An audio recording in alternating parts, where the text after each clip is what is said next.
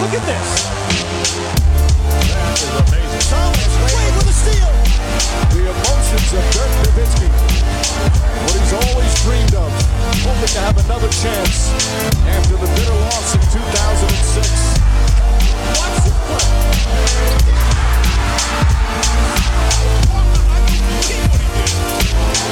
That is amazing.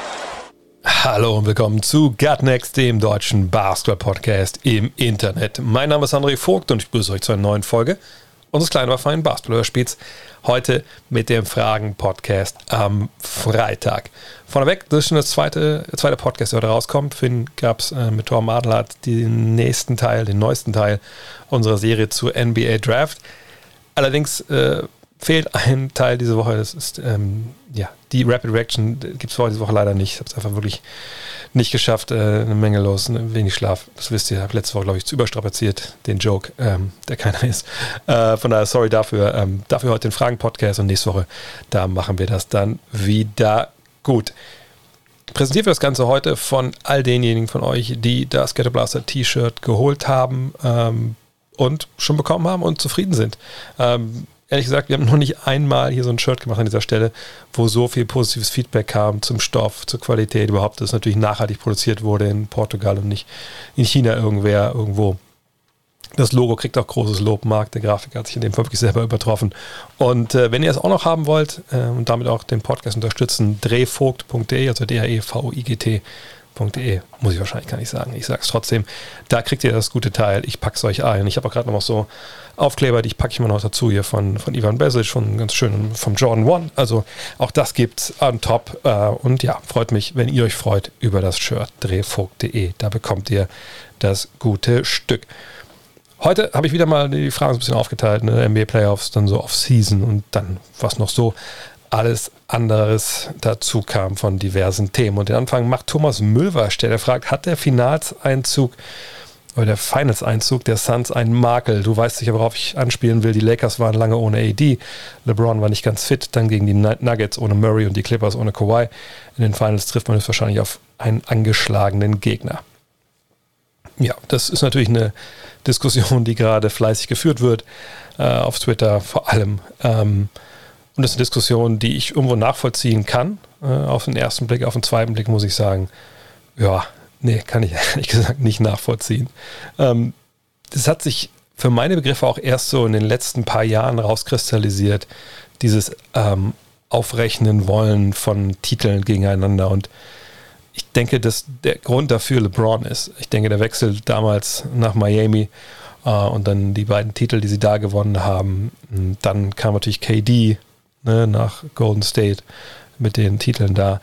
Äh, ich glaube, das hat im Endeffekt dazu geführt, dass ja, also diese Animosität, die man hat, oder die viele haben, sagen wir es mal so, gegen LeBron, gegen den Wechsel von KD, die schlägt sich jetzt nieder in so Scheinargumenten äh, und, und, Diskussionen, die eigentlich keine sind, wenn wir ehrlich sind, äh, auf einem Niveau, wo sich ehrlich gesagt so keiner wirklich hinbegeben sollte. Denn ähm, Meisterschaften in der NBA, natürlich, man kann sich da die Köpfe heiß reden, wie schwer das in einem gewissen Jahr war, etc. pp. Aber es, es macht einfach keinen Sinn. Es, es macht einfach keinen Sinn, jetzt hinzugehen und, und zu sagen, okay, an diesem Titel dieses Jahr gehört ein Sternchen, weil ja, da waren so viele Verletzte wegen Covid. Dann sagen, ah, 2020 Lakers Titel, kommt auch ein Sternchen ran, weil in dem Jahr war es ja so, da haben sie in der Bubble gespielt wie das Charles Barkley so eloquent gesagt, das sind alles Bubble Gangster, das zählt nicht. 2019, der Toronto-Titel, ist im Endeffekt auch ein Sternchen, muss daran, weil da war Clay Thompson verletzt. Er hat einen Kreuzberiss und Kevin Durant verletzt sich. Das ist dann auch relativ wenig wert. Golden State von den äh, drei Titeln, die sie gegen Cleveland holen, da muss man sagen, die beiden 17 und 18 sind nichts wert, weil die haben sie ja mit Kevin Durant geholt. Ne, der hätte da nicht sein dürfen.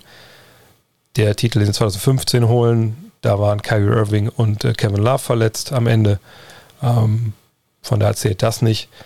Clevelands Titel 2016, der zwischendurch mal kam, müssen wir auch sagen, zählt nicht viel, denn da war Andrew Bogut verletzt und äh, Draymond Green wurde gesperrt, weil er nicht aufhören könnte, Leuten in die Eier zu treten.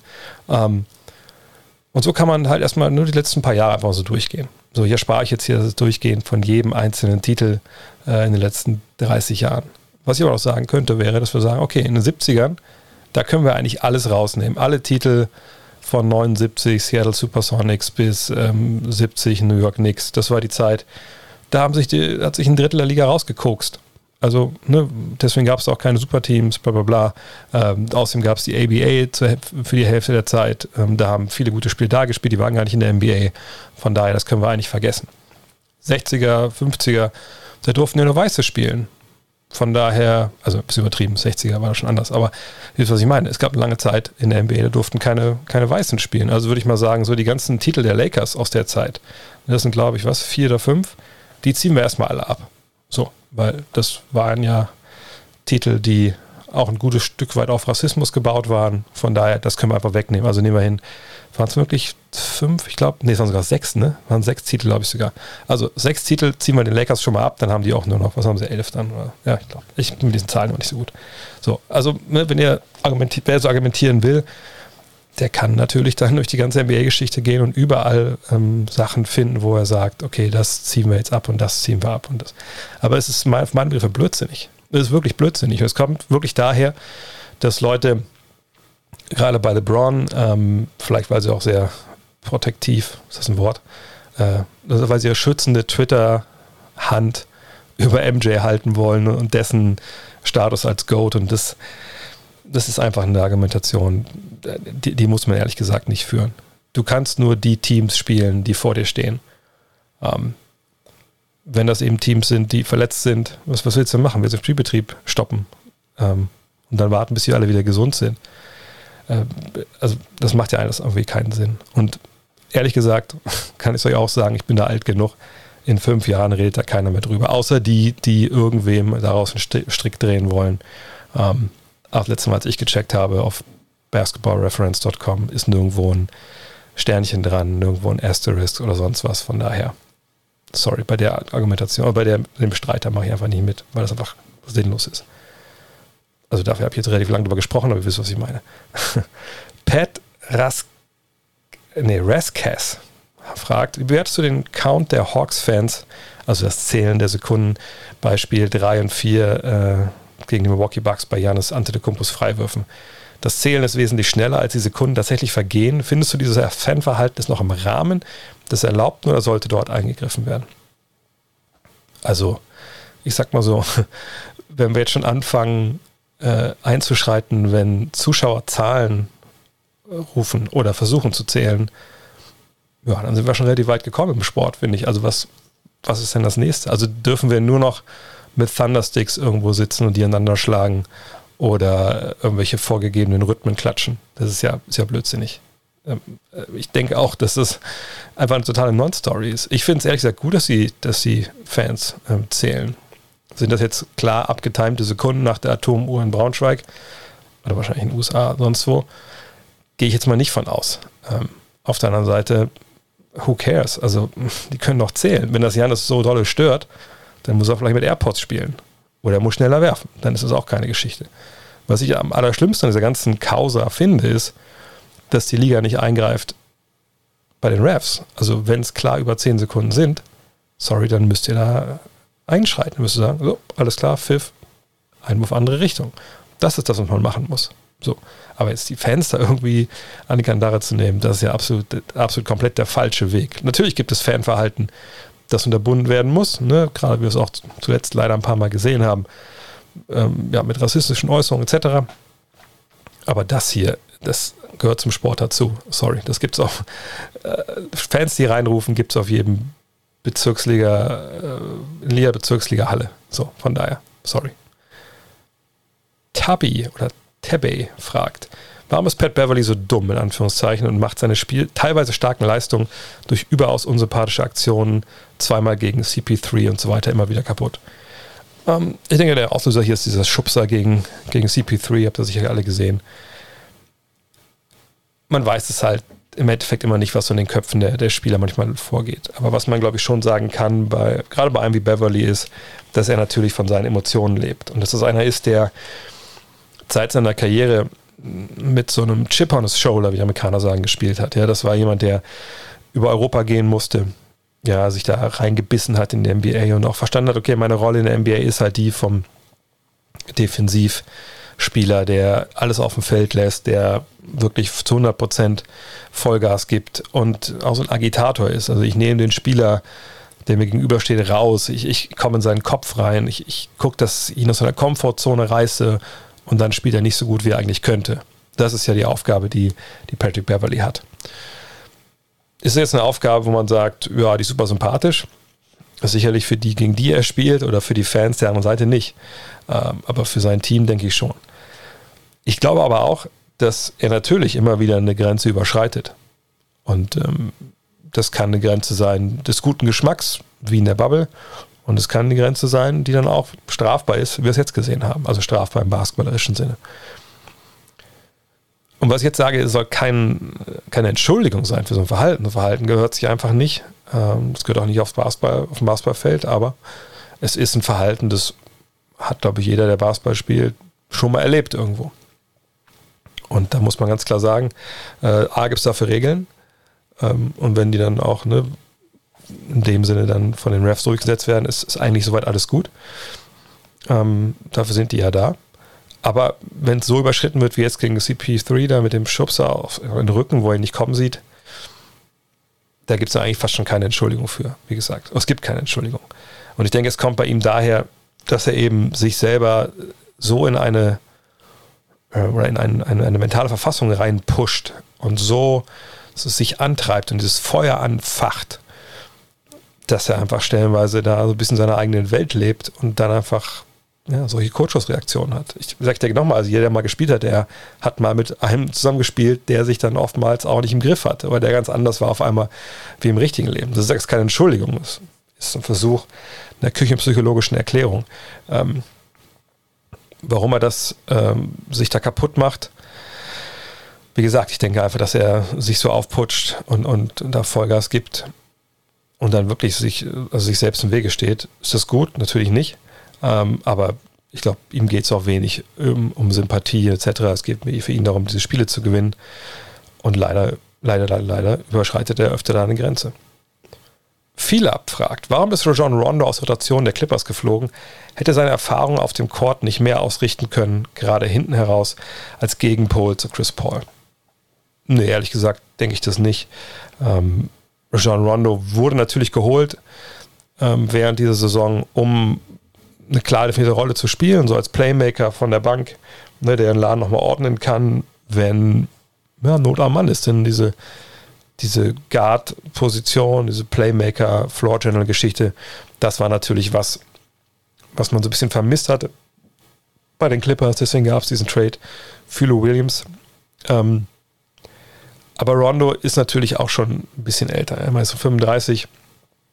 Ähm, wenn man seine Leistung dieses Jahr gesehen hat, dann sieht man, dass er in LA war, hat er seinen Dreier getroffen, ja, mit 43,2 Prozent. Das darf man mal gar keinem erzählen, wenn man ihn früher gesehen hat. Ähm, und auch in diesen Playoffs waren es ja 39,3 Prozent, von daher eigentlich alles gut.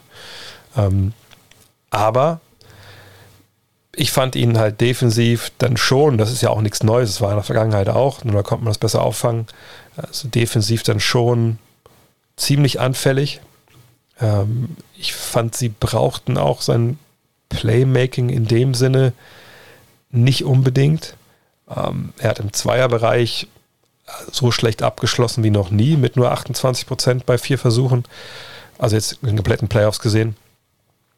Ähm, und die Clippers hatten natürlich auch eine Rotation irgendwann raus, wo man sagen muss, ja, das war wahrscheinlich die beste Rotation, die sie da hätten spielen können.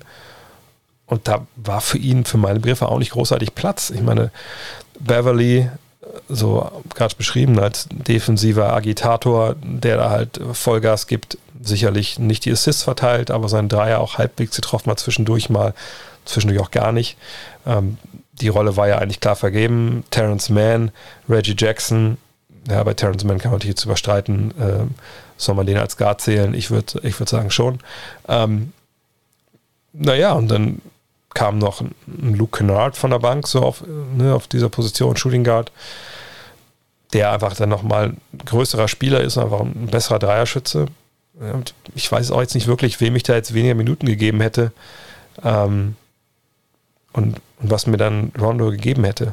Also ich weiß ehrlich gesagt nicht. Reggie Jackson war überragend. Ähm, der war gesetzt. Ist nicht so, dass sie jetzt auch wie keine Assists gespielt haben. Nee, also ich, ich denke, dass vor allem mit defensiven, mit defensiven Schwächen kann man das sehr gut erklären, dass Rondo nicht dabei war. Ähm, hätte er in anderen Serien mehr Einfluss genommen, klar.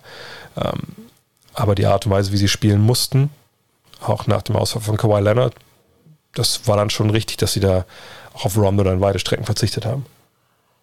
Mhm.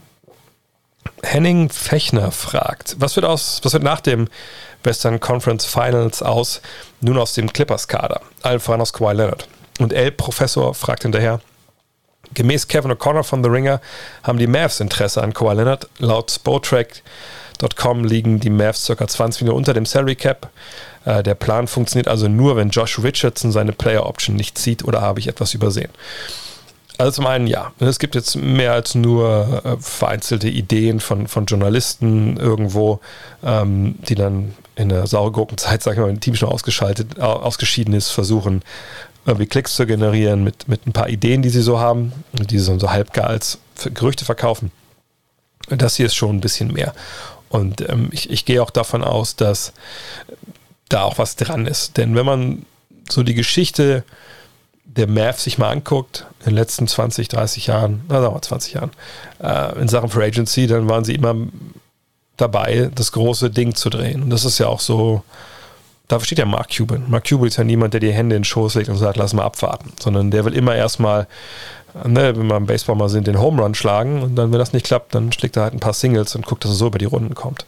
Ja, man sich erinnert, die Jahre nach dem Titel mit, mit Dirk, und sie wollten immer irgendwelche Stars holen, sie wollten immer die, die großen Free Agents holen. Wenn das nicht geklappt hat, hat man dann halt so mit Jahresverträgen überbrückt für Profis, die okay waren.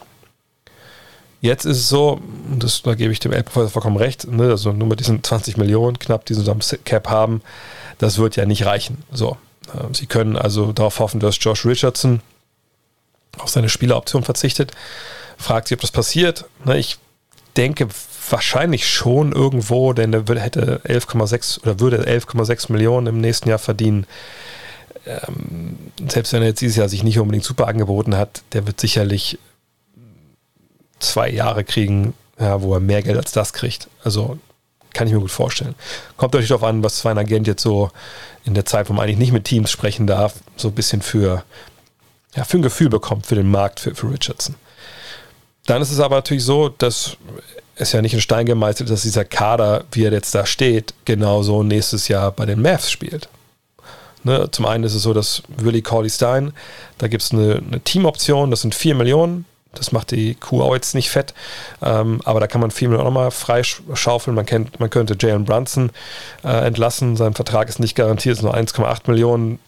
Das kann ich mir nicht vorstellen, das ist einer der besten Deals, den wir haben in, äh, in der NBA. Aber es ist natürlich relativ leicht für äh, Nico Harrison und Michael Finlay, so das neue Gespann, wahrscheinlich auch Relevant Vulgaris, neue Trio da im Management, zu sagen, gut, ähm, was ist denn mit äh, Trey Burke, Josh Green, kriegen wir die irgendwo los? Das sind 6 Millionen zusammen. So. Ähm, was ist mit Josh Richardson? Das ist ein auslaufender Vertrag. Kriegen wir den irgendwo unter mit einem Draft-Pick dran gepackt für ja, vielleicht einen nicht garantierten Deal, Teamoption, je nachdem. Da gibt es natürlich Möglichkeiten. Äh, man, vielleicht findet man ja auch ein Team, das unter dem Salary Cap liegt, was einfach den Spieler nehmen kann, plus Draft Pick, Stichwort Oklahoma City, und dann kommt kein Gehalt zurück. Also das sind ja alles Sachen, die passieren können. Und dann hat man relativ schnell das Geld, was man bräuchte für Kawhi Leonard.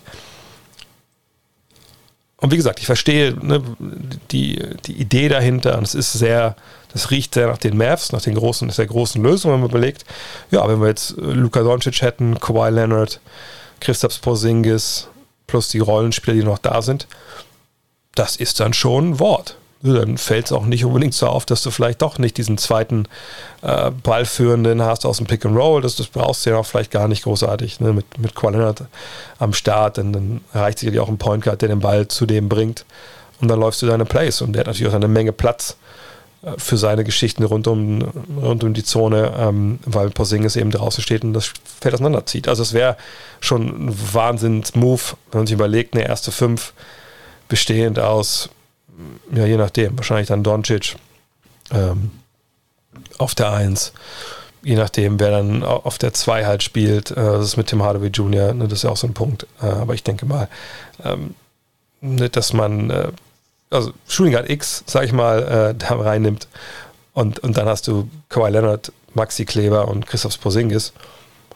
Das ist schon eine Frontline, wow, da kannst du schon mal mitarbeiten. Und dann ist es fast auch schon mal egal, wer auf der auf der 2 spielt. Im Zweifel kannst du sogar, was weiß ich, sonst eben da spielen. Also das wäre schon, wär schon eine geile Aufstellung. Aber wie schon so oft gesagt, auch im Fragenstream auf, äh, auf Twitch, da kommt ja die Frage auch jedes Mal, warum sollte er denn weg aus LA? Ne, sie waren gerade in den Conference Finals, das hat ähm, ne, diese, diese Truppe noch, noch nie geschafft, wenn ich mich richtig erinnere. Ähm, sie haben einen Schritt nach vorne gemacht, sie haben einen Trainer, der das Team kennt, der, der das Team stellenweise brillant eingestellt hat. Und sie waren nicht so weit weg davon, ähm, in die Finals einzuziehen. Man kann argumentieren, wenn Leonard fit gewesen wäre, hätten es wahrscheinlich sogar geschafft. Also, warum soll er seine Heimat verlassen, wo er so viel getan hat, um dahin zu gehen, äh, nur um dann in, in eine Stadt zu gehen und einen Verein sich anzuschließen, der ja einen geilen Spieler hat, keine Frage. Aber zu dem er jetzt ja, außer dass er auch selber mal in Texas ein paar Jahre Basketball gespielt hat, jetzt nicht eine große Beziehung hat. Ich, ich denke nach wie vor, dass ich, dass ich mir das nicht so richtig zusammenreimen kann, warum nach all diesen Dingen, die er nicht, vielleicht nicht unbedingt geopfert hat, aber nach all der all den Sachen, die, getan werden mussten, nach Toronto gehen, seinen Ruf so ein bisschen zerstören, um nach LA zu kommen, da jetzt wegzugehen. Aber es ist Kawhi Leonard. Niemand weiß, was, was der Mann im Endeffekt vorhat. Und für die Mavs, es ist ja, das sage ich ja auch oft, das ist ja dein Job als als Management auch solche Möglichkeiten abzuklopfen.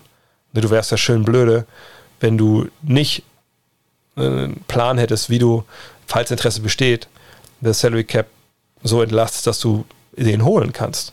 Ne? Also bei allen Top Free Agents, bei allen Spielern, die die identifizieren als Spieler, die denen helfen können, müssen sie vorstellig werden, genau wie jedes andere Team auch, und hoffen, dass man die überzeugt. So. Und äh, selbst wenn dann Sachen dabei sind, die vielleicht utopisch sind. Ja, man kann ja auf kleinem Dienst auch mal fragen, ja, den Agenten oder so, hey, macht das eigentlich Sinn, mit dir zu sprechen? Und wenn er sagt, ja, macht total Sinn oder nee, macht keinen Sinn, ne, dann kann man halt dementsprechend dann seine Ressourcen, die man natürlich auch braucht, äh, dann umverteilen. Aber ich finde es ein faszinierender Plan, aber ich kann mir nicht vorstellen, dass es passiert. Ich glaube wirklich, dass Kawhi Leonard in, in LA bleibt. Es sei denn, ne, in Miami, äh, Pat Riley, der Pate, flüstert dem was ins, ins flüstert ein Angebot ins Ohr, dem er nicht widerstehen kann. Hm. Fabian Badowin fragt, warum kommt es in der NBA, wo alles professionelle Basketballer sind, immer wieder hochgradig zu solch hochgradig und sportlichen Aktionen? Liegt das am enormen Druck oder gibt es menschlich doch keinen Unterschied zwischen Profi und Normalo? Also menschlich, glaube ich, gibt es keinen Unterschied. Wieso sollte es die geben? Ähm, egal, wo wir wo wir gucken, glaube ich, in der Gesellschaft sind die Menschen doch irgendwie gleich, egal welchen Job sie haben. Ähm, ne, und äh, dann gibt es eben Leute, die unter Druck ähm, ja, einfach mal ein bisschen, was ist ausrasten, aber ne, nee, wie bei Beverly vorhin, einfach mal über die Stränge schlagen. Das gibt es auf jeder Party, glaube ich. ähm, das gibt es in jedem Fußballstadion wahrscheinlich auch in jedem Büro. Nur vielleicht dann nicht so, dass irgendwer geschubst wird äh, am Drucker. Ähm, am Ende ist es im Basketball, glaube ich, einfach so, dass es passiert, genau wie es auch im Football passiert oder im Baseball, wo er dann erstmal, wenn ne, du als ähm, Hitter getroffen wirst von einem, von einem Pitcher, Pitch in deinem Rücken geht, du erstmal kurz noch in dich gehst und dann rennst du da die, was sind 20 Meter auf den Typen zu, der geworfen hat und haust ihm aufs Maul. Ne, das sind halt Sachen, die passieren überall. Im Eishockey ne, gibt es ja, ich will nicht sagen, gibt es in jedem Spiel eine Schlägerei, aber da gibt es das schon relativ oft. So, von daher ist es einfach ja, ein hochkompetitives Umfeld. Ähm, in der NBA, in den Playoffs kommt sicherlich noch hinzu, dass du ja die gleichen Fressen im Zweifel siebenmal sogar siehst. Und es geht jedes Mal um alles und es geht jedes Mal äh, heiß her und es ist eine hohe Intensität. Und wenn du natürlich einen Spieler hast, die dir wie das Leben nicht gerade angenehm machen und dann auch erzählen, irgendeinen Blödsinn erzählen, dann, ich, das kennt ja auch jeder selber. Ich meine, erzählt mir nicht, dass ihr, wenn ihr Basketball spielt, noch nie mal irgendjemandem aus Frust einen Ellenbogen verpasst habt auf die Brust oder einen, Block gestellt habt in den Rücken, wo ihr genau wusstet, das ist ein Foul.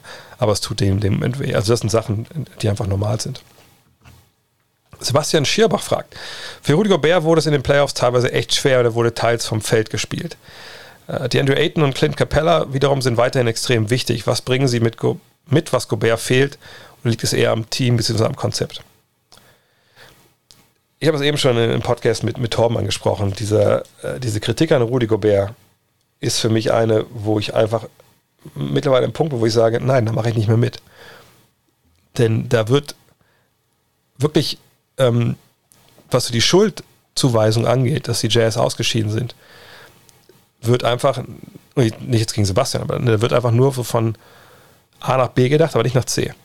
So, und, ne, und dieser Grund, warum er nicht spielbar ist, das ist natürlich für viele, ich denke für Sebastian in dem Fall jetzt ja auch, ähm, die Serie gegen die Clippers, so, wo ein ganz klarer Gameplan war.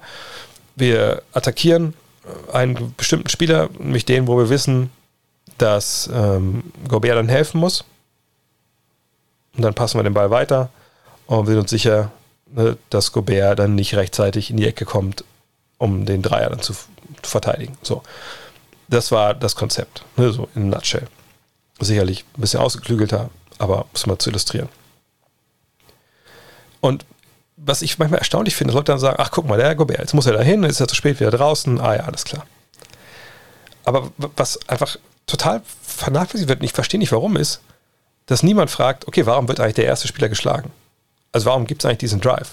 Warum, warum gibt es diese Penetration? Warum muss Gobert da raus? Also kann nicht Spieler A seine Position verteidigen, kann er nicht den Mann vor sich halten. Und das ist nämlich das Problem bei den Utah Jazz gewesen dieses Jahr. Ne? Das, also ich, ich, werde auf diesem Hügel sterben wahrscheinlich. Ähm, Rudi Gobert hat eine Mannschaft mit einigen wirklich nicht geilen Individualverteidigern zu einer elitären Defense gemacht. Ne? Letzten Jahre, gut, 2019, 20 war vielleicht ein negatives Beispiel, aber ansonsten ne, ist er so gut, dass er das hinbekommt. Dass da Jungs, die eben Leute nicht vor sich halten können, dass er für die covert. So. Und wenn du dann aber gegen eine Mannschaft spielst, die genau, und das sind eben die Playoffs, ne? das sind die Playoffs, da hast du die Zeit, dich darauf vorzubereiten, auf diese Szenarien und du gehst hin und ähm, hast halt dann einen Winkelzug, zu dem du gehst und wirklich auch mit, mit aller Vorbereitungszeit, die du irgendwie brauchst. Und da kam es halt bei den Jazz zu dem Punkt, dass sie irgendwann da kam dann viel zusammen. Zum einen haben sie drei getroffen, wie, wie, wie die Irren, zum Beispiel Terrence Mann, ähm, wo das nicht unbedingt zu erwarten war, wahrscheinlich. Ähm, dann konnten die Jazz auf der anderen Seite in Form von Gobert nicht bestrafen, dass sie Clippers klein gespielt haben, weil er eben, er ist nicht der Mann der 10.000 Moves, er ist der Mann der No Moves im Low Post. Das kann man ihm sicherlich vorwerfen, dass man sagt, also wäre da nicht vielleicht langsam mal angebracht gewesen, mal, was weiß ich, ein Drop-Step und dann mal hoch oder irgendwie einen kleinen Haken? Das kann man sicherlich diskutieren. Nur da, wo die Kritik ansetzt, in der Defensive, da ist sie nicht richtig angebracht. So. Und man kann genauso gut sagen, ne, wenn seine Kollegen ihre Leute vor sich halten und es nicht zu diesem ständigen Aushelfen kommt, dann kassieren sie auch nicht diese freien Dreier und dann ist es ein anderes Spiel. Und dann fällt es auch vorne nicht so auf, dass er jetzt da nicht Nick Batum in Low Post vernascht. So. Ähm, aber es ist natürlich auch eine Frage mehr, wer ist der Gegner? Wenn du als Gegner nicht diese Personalien hast, dann kannst du das auch nicht bestrafen. Das ist ja auch immer das Problem in den Playoffs. Deswegen sage ich immer Matchups, Matchups, Matchups.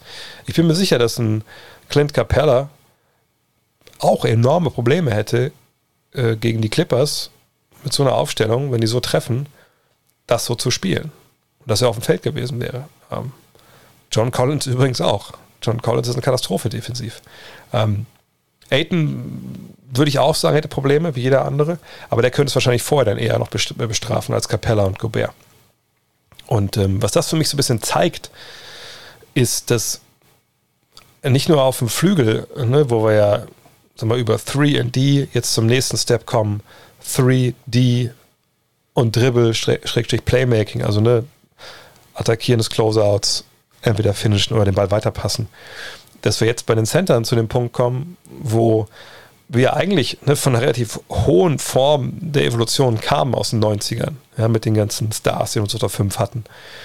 Dass ja irgendwann dann jetzt aber mit dem ganzen Shooting etc., mit den neuen defensiven Regeln, wir dieses Phänomen ähm, abrollender Pick-and-Roll-Center hatten. Ne, das war eine Zeit lang total on vogue, so einen zu haben. Ne, Tyson Chandler zum Beispiel. Äh, und ist immer noch gut. Nur, wir merken jetzt in den Playoffs, und da musst du halt dann immer nochmal ein Schippe drauflegen, dass da dann diese, diese Jobbeschreibung in aller Regel nicht mehr reicht, weil es relativ leicht ist, jemand, der zum Kaub abrollt, sich in den Weg zu stellen, zu sagen, ja, kannst du durch mich durchlaufen, aber ich glaube nicht, dass du über mich rüberspringst und den Ball dankst. Ähm, nur wenn man das dann wegnimmt, dann tritt vorne zutage, okay, wenn du eben keinen Wurf hast und keine Moves, was machen wir dann mit dir? So. Und dann können wir vielleicht auch hinten kleiner spielen und das gibt uns vorne halt wieder einen Vorteil.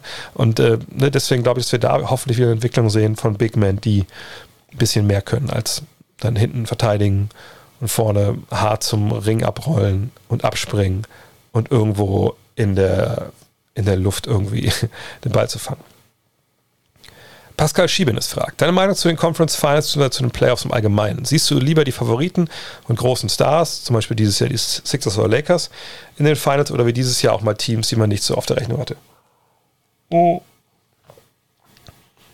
Sepp Herberger, ein legendärer deutscher Fußballtrainer, hat mal gesagt oder gefragt und dann gesagt, warum gehen die Leute zum Fußball? Und die Antwort war, weil sie nicht wissen, wie es ausgeht. Klingt jetzt sehr banal, aber trifft natürlich im Kern schon, warum wir einfach Sport geil finden. Ja, ähm, und warum wir zum Beispiel, weiß nicht, wie es euch geht, aber wenn ich es nicht für die Arbeit mache, sondern einfach äh, privat, würde ich mir wahrscheinlich kein Spiel on Demand angucken, von dem ich wüsste, oder nicht in voller Länge zumindest, von dem ich wüsste, wie das Spiel ausgeht. Ja, wenn ich weiß, wie das, wer gewinnt, dann nimmt das die ganze Dramatik. So. Ähm, von daher möchte ich auf die Antwort, äh, die, auf die Frage einfach antworten mit, ja, äh, mit wahrscheinlich einem sehr, sehr generischen Satz. Also ich, ich will die sehen, die dann gewinnen, weil das ja in der Regel auch die Besten sind. Klar kann man jetzt wieder über Verletzungen sprechen und so, ich finde das müßig. Ähm, sondern ich, ich will die Besten sehen. Und das Geile ist ja, ähm, so wie die NBA aufgebaut ist, also im Fußball, einer Fußball-EM, was wir gerade haben, ne, da kannst du auch mal einen Europameister Griechenland haben.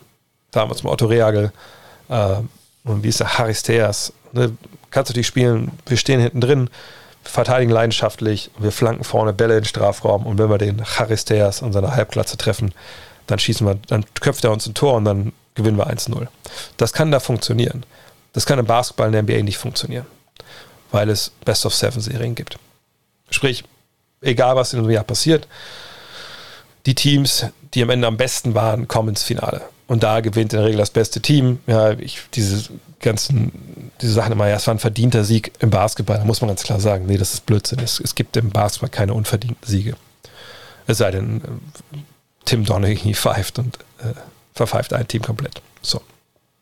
Von daher, ich finde es dieses Jahr richtig, richtig gut. Also nicht besser als sonst, aber ich finde es sehr erfrischend, dass wir eben äh, Playoffs hatten und haben, wo wir wirklich nicht wissen, was jede Nacht passiert, wo, es stellenweise vogelwild ist, wo ähm, ja, einfach Favoriten straucheln, auch wenn sie nicht verletzt sind, wo ähm, das nicht so ein, so ein, lineares Flussdiagramm ist, wo man sagen kann, ah, wenn das passiert, gewinnt der dann gewinnt der, sondern es ist wirklich, es ist wirklich random dieses Jahr. Ähm, und das, finde ich, macht mir sehr, sehr viel Spaß hätte ich jetzt äh, lieber LeBron oder Embiid so gesehen? Ehrlich gesagt, nein. Würde ich schon sagen, dass die Qualität der, der Teams, also ne, wenn ich so überlege, sagen wir jetzt mal Suns, ist egal, Suns gegen Hawks oder Suns gegen Bucks im Finale, die, den Basketball, den die bisher gezeigt haben, ist das auf einer auf einer Höhe mit den Lakers vergangenes Jahr oder mit Warriors, äh, Cavs äh, oder mit, mit Spurs Heat. Also nehmen wir mal so die letzten Jahre. Dann würde ich sagen, nein, ich denke, da sind wir vom Level her, von, von der Güte des Basketballs ein bisschen drunter. Was aber nicht heißt, dass das, dass das schlechter ist, in dem Sinn, dass man sich nicht angucken kann. Es ist super interessant, nicht nur aus taktischer Sicht, sondern auch die vielen Storylines, die mit dabei sind. Und ähm, Exakt, ich weiß nicht, wer Meister wird. Sicherlich wird es eine Finals-Preview geben. Ähm, äh, hier im Podcast auch, auch dann bei der neuen Show dann mit, mit Jonathan und, und ähm, äh, Julius, natürlich, Double J's. Ähm, aber äh, jetzt, stand jetzt, ich, ich, weiß nur, dass ich in diesem Place ich gar nichts weiß. Weil wir nicht wissen, wer von Spiel zu Spiel fit ist, äh, wer von Spiel zu Spiel denkt, der müsste Ego, Ego zocken. Es ist einfach, es ist super spannend. Und es, ein Punkt, den ich noch machen will an der Stelle ist, es ist auch so, dass es gibt eine Paradoxum, finde ich. Diese Spieler wie LeBron, als LeBron 2006 zum ersten Mal, in, äh, 2007 zum ersten Mal in Finals war, 2005, 2007, ne, ähm, haben alle gesagt, ach, guck mal hier, ne, we are all witnesses, äh, wir sind dabei, wir, wir können dem beiwohnen, wie dieser Spieler ne, von so einem Talent das nächste, übernächste Level erklimmt und geil, dass wir dabei sind, das sehen können. Und der war schon Star, als bevor er dann wirklich in den Finals war. Weltstar ja eigentlich schon. Und das kommt natürlich öfter mal vor. Aber das ist nicht unbedingt die Regel, wenn wir ehrlich sind, sondern oftmals sind es eben auch so Teams äh, mit Spielern, die sich ein bisschen hocharbeiten und äh, die dann erstmal einen neuen Level erklimmen durch einen Sieg oder durch eine Finalteilnahme. man hat die Spieler die, die, oder die äh, Franchise vorher gar nicht auf der Rechnung gehabt. Und, und die waren schon besser und die waren schon auf dem Level, nur man hat selber nicht gemerkt, weil man nicht genau hingeguckt hat. Und ich, ich würde zum Beispiel letztes Jahr Miami damit reinnehmen, obwohl sie dieses Jahr natürlich enormes Pech hatten und auch viel mit Covid zu tun hatten, etc. Ähm, Toronto, äh, da ging es, glaube ich, ganz ähnlich. Ich glaube, Kyle Lowry wurde dann auch anders wahrgenommen und Pascal Siakam, zu dem wir gleich noch kommen, wird auch anders wahrgenommen. Obwohl der an dem Titel natürlich wichtig war, aber noch nicht einer der Stars. Ähm, ich glaube, dass ähm, Dirk natürlich auch ganz anderes Level erklommen hat in der Wahrnehmung, als er Meister geworden ist oder als auch in den Finals waren 2006. Ähm, und so ne, hast du auch auf Teams, Detroit 2004, ne, hast du und zu Teams, die reinkommen, deren Spieler vielleicht schon Stars sind, aber erst dann wirklich ne, dieses hohe Level erreichen. Und ich bin mir sicher, dass Booker zum Beispiel jemand ist, von dem wir das gerade so sehen. Äh, gleichzeitig haben wir auf der anderen Seite mit Janis, wenn die in die Finals kommen, jemanden, der schon zweifacher MVP ist, der eigentlich schon diese, dieses Level hat. Wir haben mit Trey Young jemanden, der jetzt erst ankommt auf diesem Level. Und das finde ich super interessant. Ähm, aber ich kann jetzt nicht sagen, dass ich das lieber habe oder, oder, oder nicht so geil finde, als, als wenn da die absolut Schwergewicht gegeneinander spielen. Ähm, das ist mir eigentlich egal. Ich will guten Basketball sehen. Darum geht es mir. Voito fragt, wer ist deiner Meinung nach der beste Basketballer aller Zeiten, der nie in die Finals gekommen ist? Da musste ich, für dass ich die Frage hier rauskopiert habe, ein bisschen überlegen. Und ich tue sicherlich Leuten Unrecht. Und ich habe mir eine Frage direkt von Anfang gestellt, selber, okay, ähm, also verletzt oder nicht verletzt? Ne, also äh, natürlich gibt es eine Menge Leute, die verletzt waren, leider tragischerweise und dann in ihrer, ihrer Karriere es halt nie geschafft haben. Derrick Rose zum Beispiel ist da ja, glaube ich, jemand, auf den man direkt schauen muss. Ähm, von daher habe ich jetzt einen genannt, für äh, der verletzt war und einen, der nicht verletzt war und bin mit beiden eigentlich ganz glücklich, von Seite irgendwie auch nicht, weil ich denke, ich tue wahrscheinlich ein paar Oldtimern äh, Unrecht. Das sind ja zwei relativ junge Leute noch, sage ich mal. Ähm, aber mir ging es darum, um, um Basketballer. Der beste Basketballer, wo ich denke, dass die haben die meisten Skills gehabt. Das, das ist das krasseste Game. Ähm, und äh, ja, Deswegen habe ich mich als Verletzten oder unter der verletzten Kategorie für Grant Hill entschieden, weil wir hatten letztens ja auch im, im Weinkeller, Len und ich, auf Twitch. Ist einfach ein unglaublich geiler Spieler gewesen, als er von Duke kam. Ähm, ja, wo das ein bisschen mit dem Next Jordan Label äh, versehen, obwohl er vielleicht eher Next Pippen war. Aber einfach ein geiler Typ, geiler Athlet. Und dann kennt ihr die Geschichte mit dem dass er fast äh, verreckt ist an, an, ähm, an, dieser Infektion, an so einem Knöchel und so. Also wirklich bitter, bitter, bitter. Ähm, eines der größten What-Ifs der NBA-Geschichte, wenn er und Tracy McGrady in Orlando gemeinsam hinkommen und beide können wirklich sind gesund und fit, äh, was daraus dann wie ob wie beide Karrieren dann heute gesehen worden wären. Ähm, weil natürlich die ein absolutes Schwergewicht gewesen wären mit Orlando. Ähm, also das ist meiner für, für, die, die verletzt waren auch. Kann man auch Bernard King zum Beispiel noch nennen, Derrick Rose sicherlich. Äh, aber denen, die nicht verletzt waren ähm, oder die eine lange Karriere hatten, dann bin ich bei Steve Nash gelandet, weil, naja, zweifacher MVP, jetzt kann man überstreiten, ob da nicht mindestens einer ein bisschen, bisschen, bisschen viel war. Äh, okay, ja, sicherlich, aber geile Mannschaft, waren oft genug nah genug dran. Unglaublich skilled, ne, unglaublicher Basketball-IQ, zeigt er, hat er auch wieder Trainer jetzt gezeigt, von daher, das sind meine beiden, die in den Finals waren. Und sorry an Alex English, Sidney Moncrief, uh, Dominic Wilkins, all, all die, die ich da jetzt nicht genannt habe.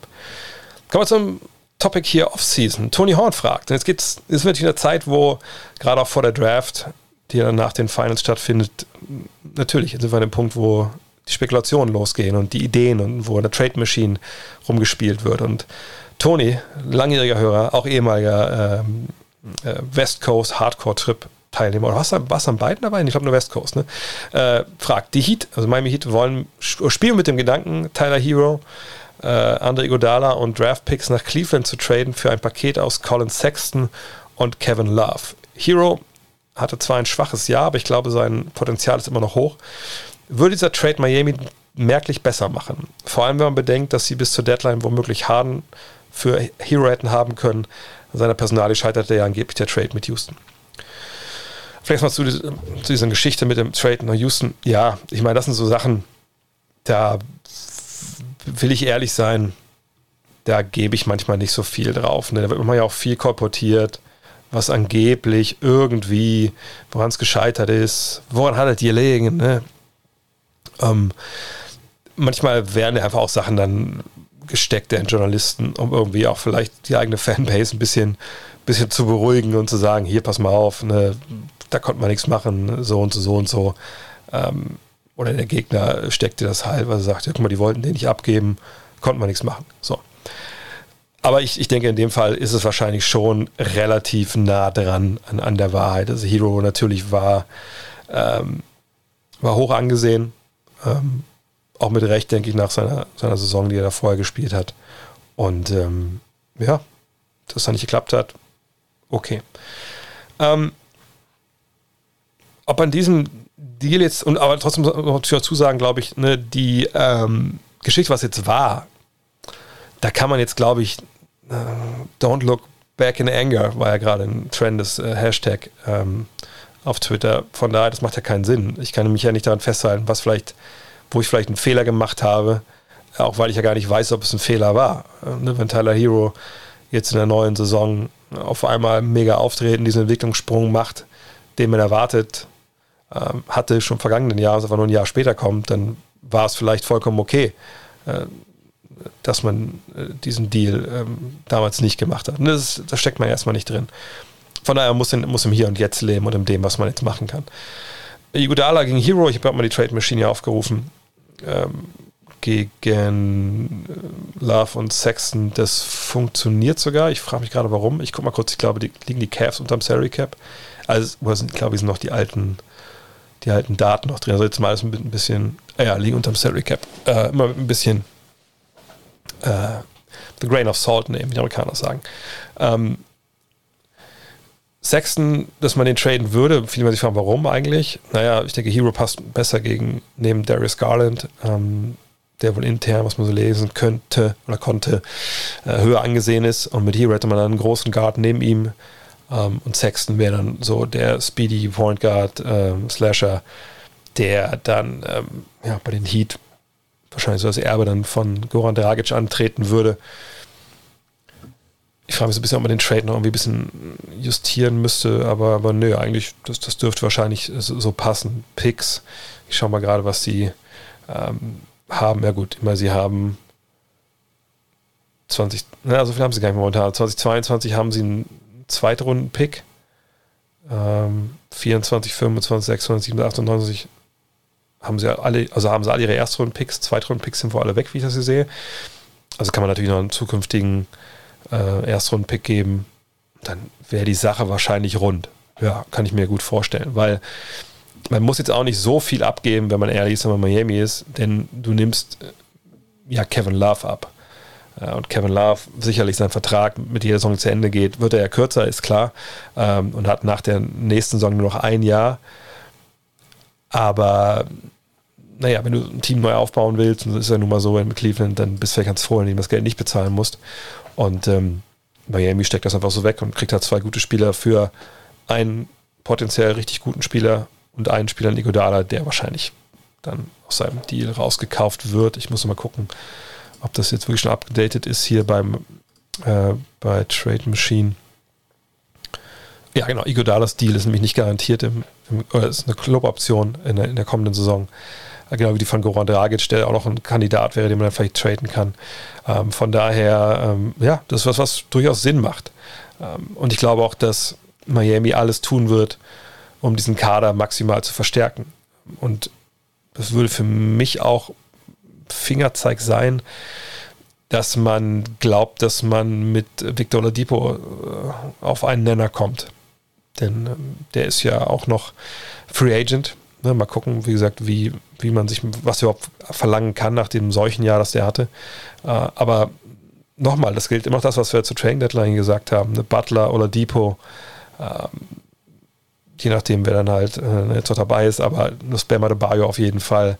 Äh, du hast Duncan Robinson, dem man natürlich einen neuen Vertrag geben muss. Das wird die sehr teure Truppe, aber Pat Riley ist nicht für Kleingeld unterwegs. Und wenn er sowas machen kann, das Team nochmal richtig verstärkt, dann glaube ich, macht er das auf jeden Fall. Also von daher ist das ein Deal, ja, kann ich mir gut vorstellen. Und ich würde wahrscheinlich aufgrund, auf Seiten von Miamis würde ich es machen.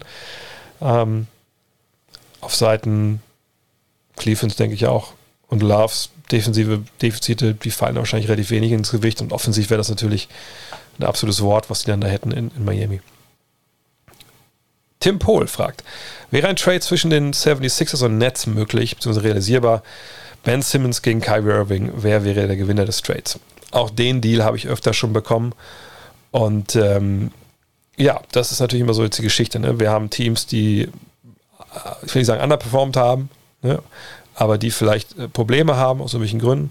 Und jetzt gucken natürlich viele Fans, und das ist ja vollkommen richtig, dafür gibt es ja auch Seiten wie, wie, wie TradeNBA.com. Ähm, dann schauen sie halt, ne, was ist möglich und, und, was macht Sinn. Und bei TradeNBA.com, wenn man den, den, Deal eingibt, dann sagt man, ja, alles klar, das passt, beide verdienen ungefähr gleich viel, let's do it.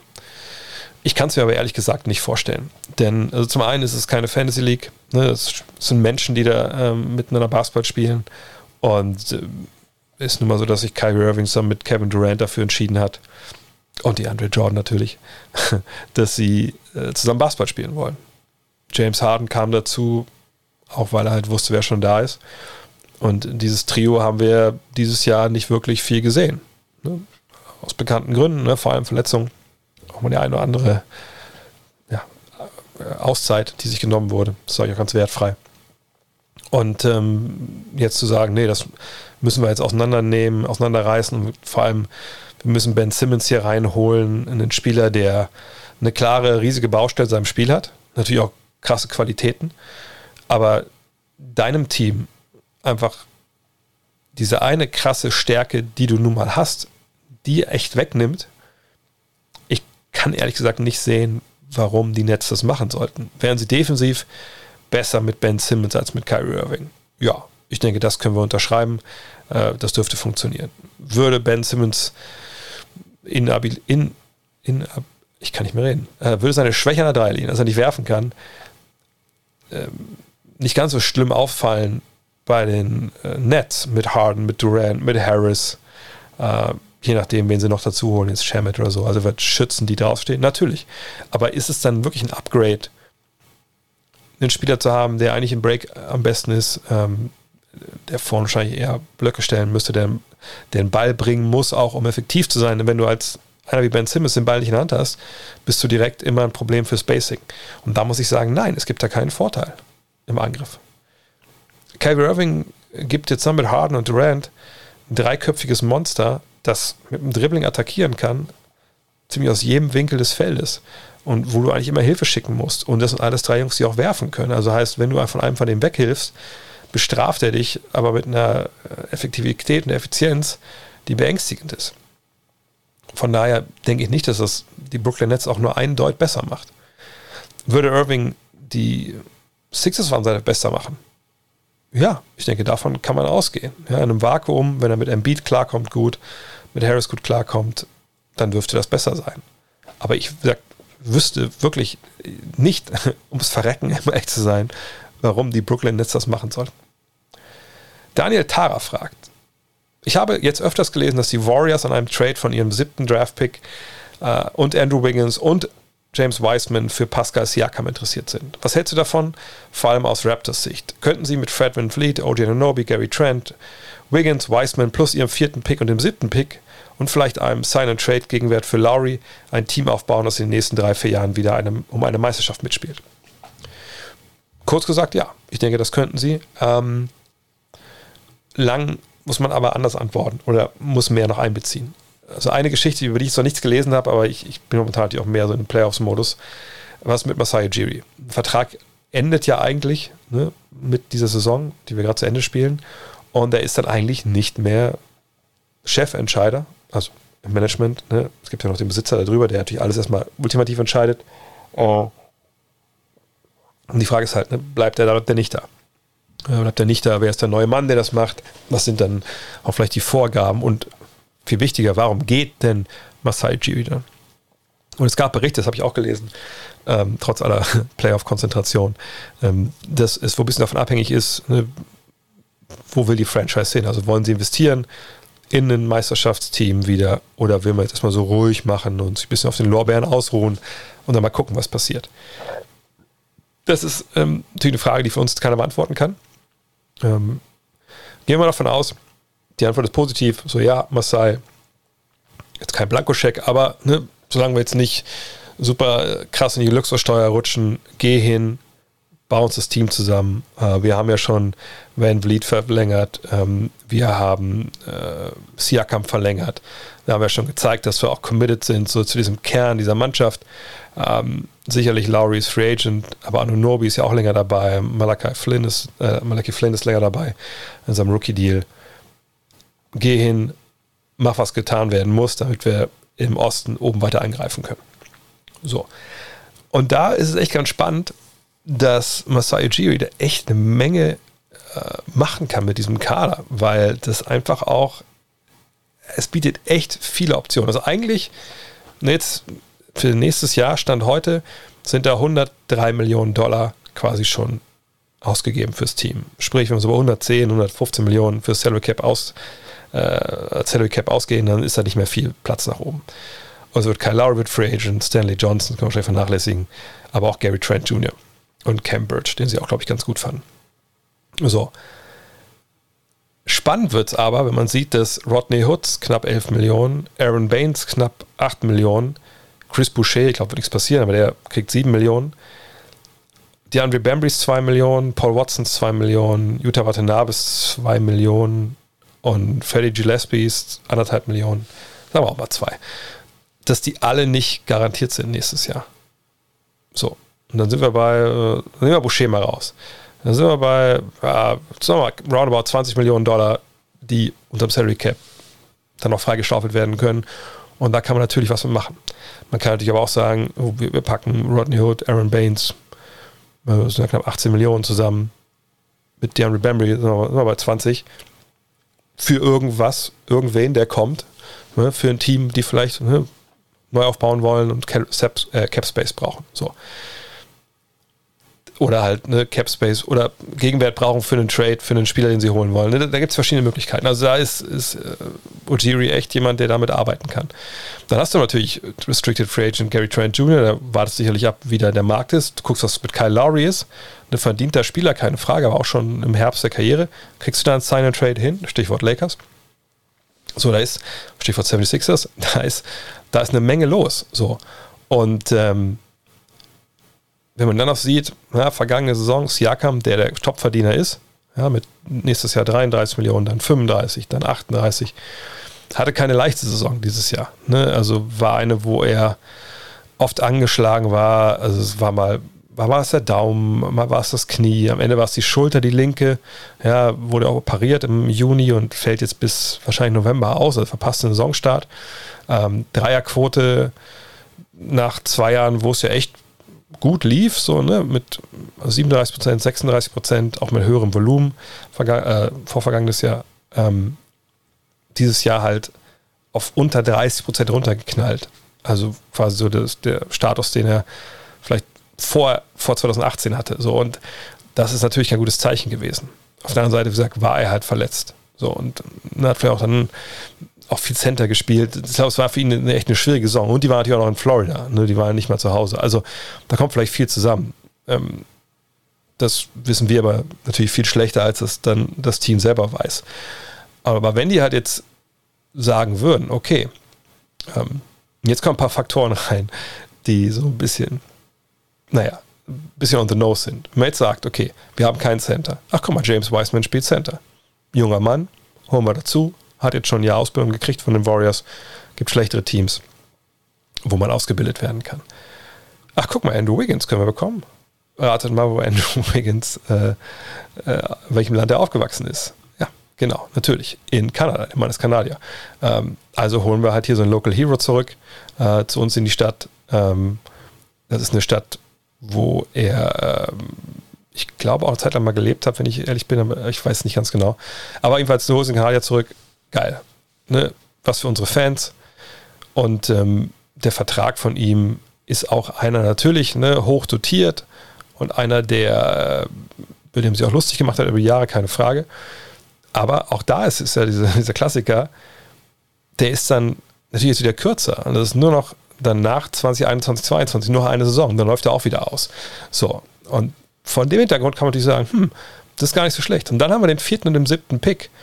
Da kann auch wieder äh, Masai Ujiri mitarbeiten. Ey, warum ist das eigentlich keine geile Idee? So, und ich denke, aus Raptors Sicht ist das echt eine sehr interessante Idee. Ähm, sicherlich, Wiseman wird überbewertet, muss man sagen, glaube ich, von vielen äh, nach der Leistung vergangenes Jahr. Ähm, aber ich glaube, er und, und Boucher, wenn man die beiden so staffeln kann, dann ist das schon nicht so übel mit dem, was die beiden können und was sie anbieten. Und auf der anderen Seite, wenn man über die Warriors nochmal sprechen möchte, in der perfekten Welt kommt Clay Thompson zurück irgendwann, wenn die Saison läuft. Sie haben wieder eine, ihre Version der Splash Brothers. Ähm, den siebten Pick würden sie dem Moment abgeben. Das könnten natürlich brauchbare Spieler sein. Wenn ihr für den Podcast, äh, den Premium-Podcast schon gehört habt, dann wisst ihr, dass auch Franz Wagner da im Gespräch ist. Ähm, dann würde man die so einen Spieler aufgeben. Aber mit Siakam hat man einen Flügel, der wo man denkt, okay, der wird seine Dreierquote wieder steigern können, auch weil er natürlich mit einem Curry, mit einem Thompson, mit einem Playmaker wie Draymond Green sicherlich äh, sich kaum Würfe selber erarbeiten muss, sondern dann kriegt er die serviert und dann kann er relativ frei abdrücken aus den Ecken. Ähm, gleichzeitig kann er sicherlich auch viel 1 gegen 1 attackieren weil, oder clever cutten, weil die aufmerksame Verteidigung natürlich bei den Splash Brothers liegt. Und das wäre dann ein Star, den sie dann hätten. Ähm, ne, das wäre dann der erste Fünf mit, mit Curry Thompson, Siakam Green und was mit Kelly Oubre passiert. Das wäre schon ein Wort. Würde es aber dann die, äh, die Warriors dann wirklich auf ein neues Niveau heben? Da habe ich ein bisschen meine Zweifel.